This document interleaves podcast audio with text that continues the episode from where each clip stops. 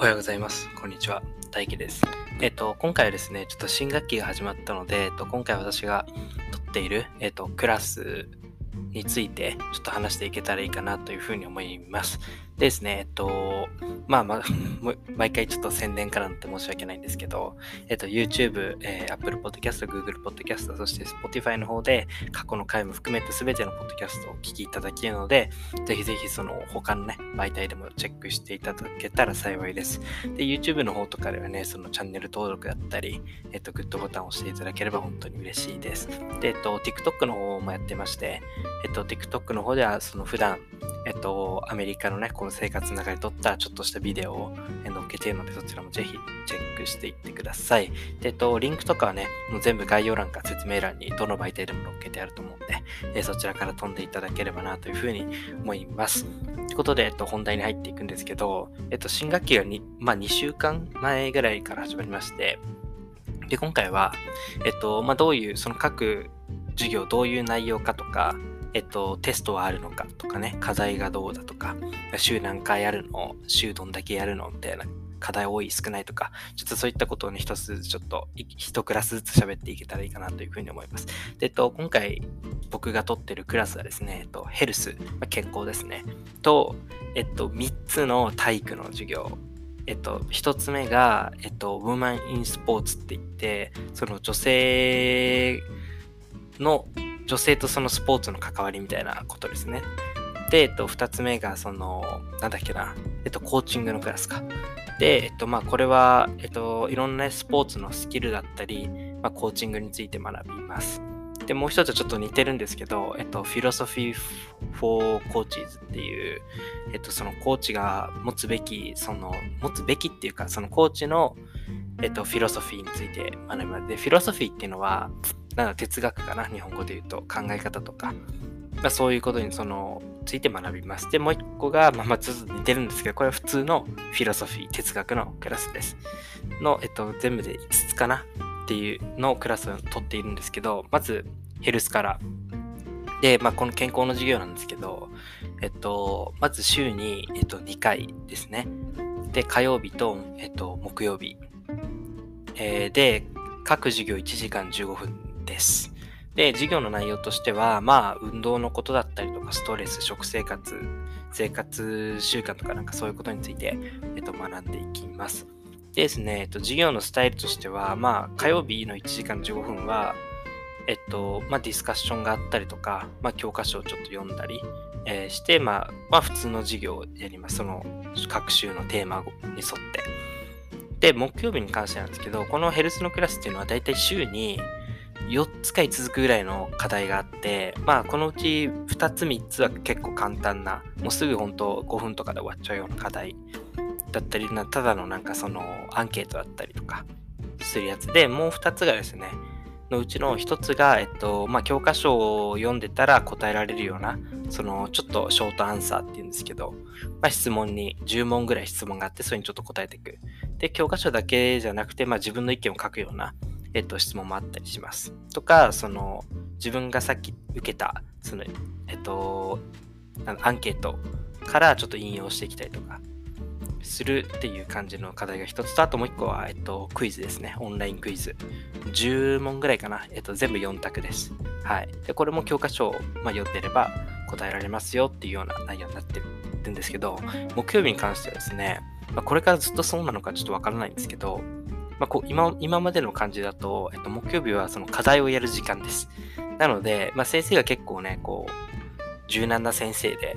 優しいというか、その、まあみんな多分他の授業もいっぱい取ってて大変だろうからっていうことで、えっと、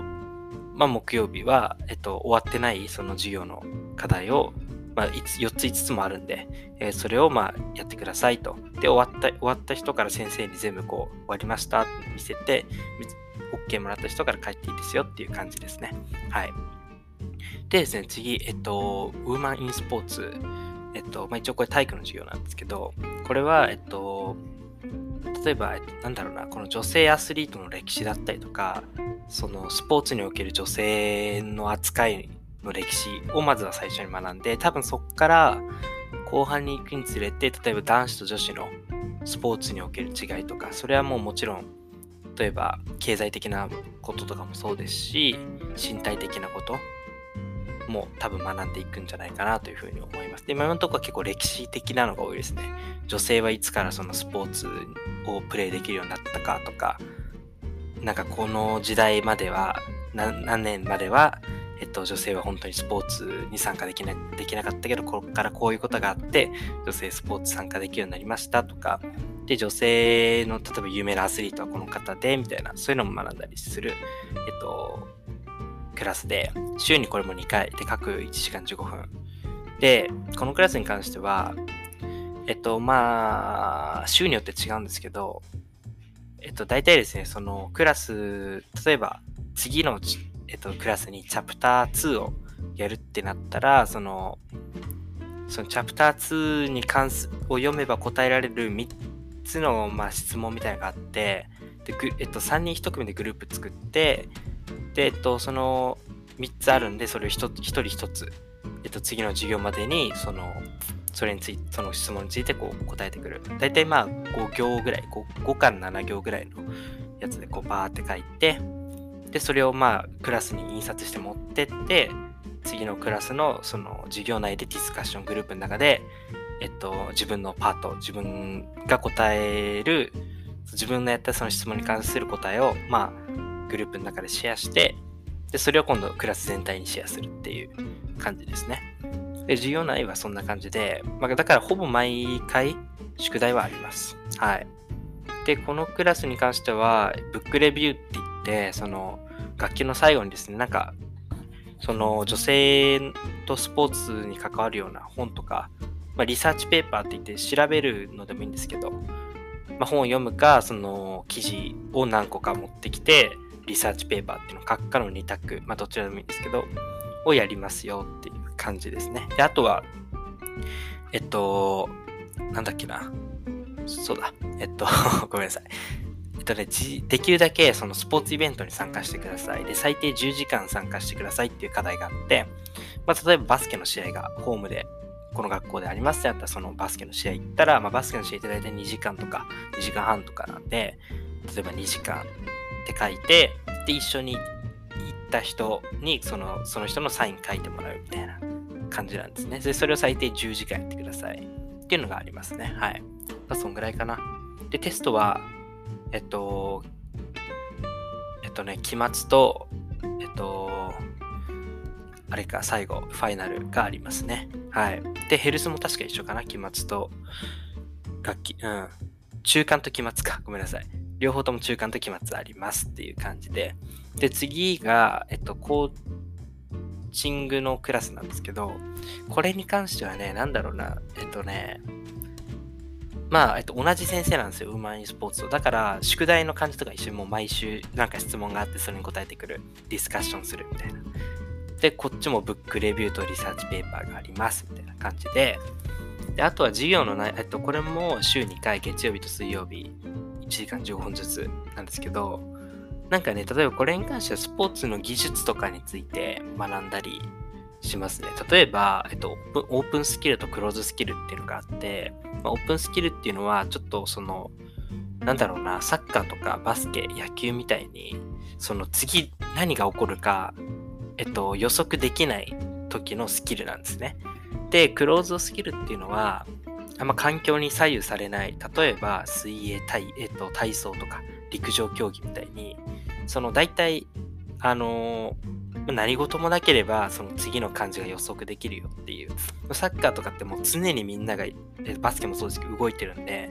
そのボールがね、こうリフレクションしてきたりとか、なんかいろいろその予測が結構難しいスポーツと、まあ、比較的簡単なクローズドスキルっていうのは、まあ、ゴルフ、水泳、えっと、体操、まあ、テニスとかもそうなのかな？陸上競技とかですね。があるよ、みたいな、そういうことをやったりしますね。で、これに関しても、多分今はそんな感じですけど、後々、えっと、例えばバスケの有名なコーチについて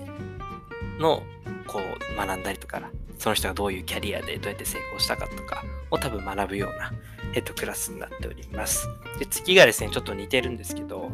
えっと、 Philosophy for Coaches って言って、まあ、あなたがもしコーチ、まあ多分結構みんなね、コーチになりたいみたいな子が取ってるクラスで、まあ僕も含めなんですけど、えっと、あなたが誰かをコーチする上で、えっと、どういう考え方でコーチングしますかっていうようなコンセプトの授業ですね。例えばコミュニケーションだったり、えっと、まあ褒めるのか、もうなんか punishment ってこう罰を与えるのか、例えばなんかよくあるじゃないですか、そのシュート外したら外周みたいなとか、腕立てとか。まあそれも一つもある意味フィロソフィー、考え方ですよね。その哲学というか。はい。なんで、これはですね、週に1回なんですよ。木曜日だけで。でも、その1回の授業2時間半ありまして、最初の1時間アクティビティって言って、そう例えば、この前のクラスはコミュニケーションっていうテーマだったんですけど、まあ、例えば最初は言葉を使ってコミュニケーションする。次、言葉なしでジェスチャーとかだけでコミュニケーションする。今度は言葉もジェスチャーもなしでコミュニケーション取る。どうやって？みたいな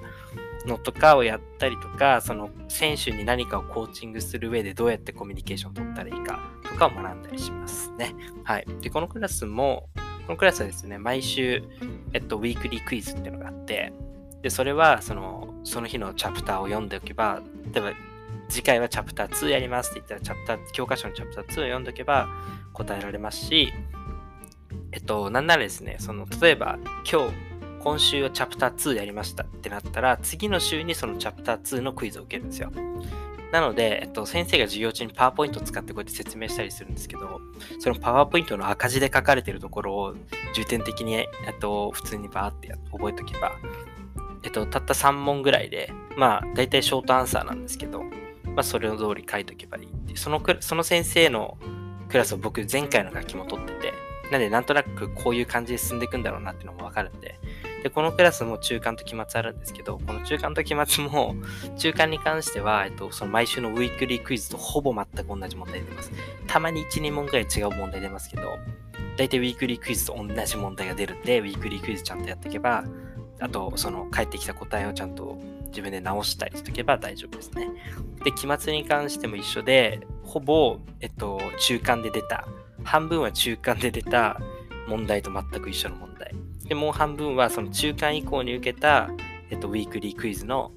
毎週受けるクイズの中から出ますみたいな。だって、ね、僕前回の、えっと、前学期その先生のクラス受けた時は、中間が85点ぐらいで、えっと、期末が90点ぐらいでしたね。なので、そんな難しくなかったです。はい。で、えっと、先生もね、えっと、韓国人の方なので、えっと、なんか多少ね、こう、スペルミスってたりとか、文法ミスってたりしても、大体点はくれますね。はい。なんで結構僕は好きな先生です。本当にわかりやすいですし、ちゃんとゆっくり喋ってくれるので、理解しやすかったりしますね。で、最後はフィロソフィーなんですけど、哲学の授業、普通の哲学の授業です。で、このクラスに関しては週2回、1時間15分ずつまた一緒ですね。で、なんか、なんだろうな、えっと、テストがないんですよ、このクラス。で、楽器中に 2, えっと、2つのね、ペーパーがあって、まあ、テーマとかまだ何かわかんないんですけど、どんぐらいの長さとかがあるだけなんですね。だから基本、あとはあれか、毎週スタディクイズって言って、その、毎週読み物があるんですよ。今週はこの本のこっからここまで読んどいてください。で、その、そっから、えっと、5問ぐらいかな、ショートアンサーの問題が出るんで、それを自分で、えっと、答えて、オンラインで提出するって感じですね。はい。でね、このクラスは正直言って結構退屈で、1時間15分先生がずっと喋ってるだけなんですよ。えっと、黒板に書いたりもない、パワーポイント使ったりもない、ディスカッションもそんななくて、たまに先生がね、先生なんかこう生徒に、これどう思うって聞くぐらいなんですよ。だから基本的に1時間15分ずっと座ってて、で、テストもないんで結構みんなね、ノートを取ってる人と取ってない人だいぶ分かれてるな。半分の人取ってるけど半分の人取ってないみたいな。はい。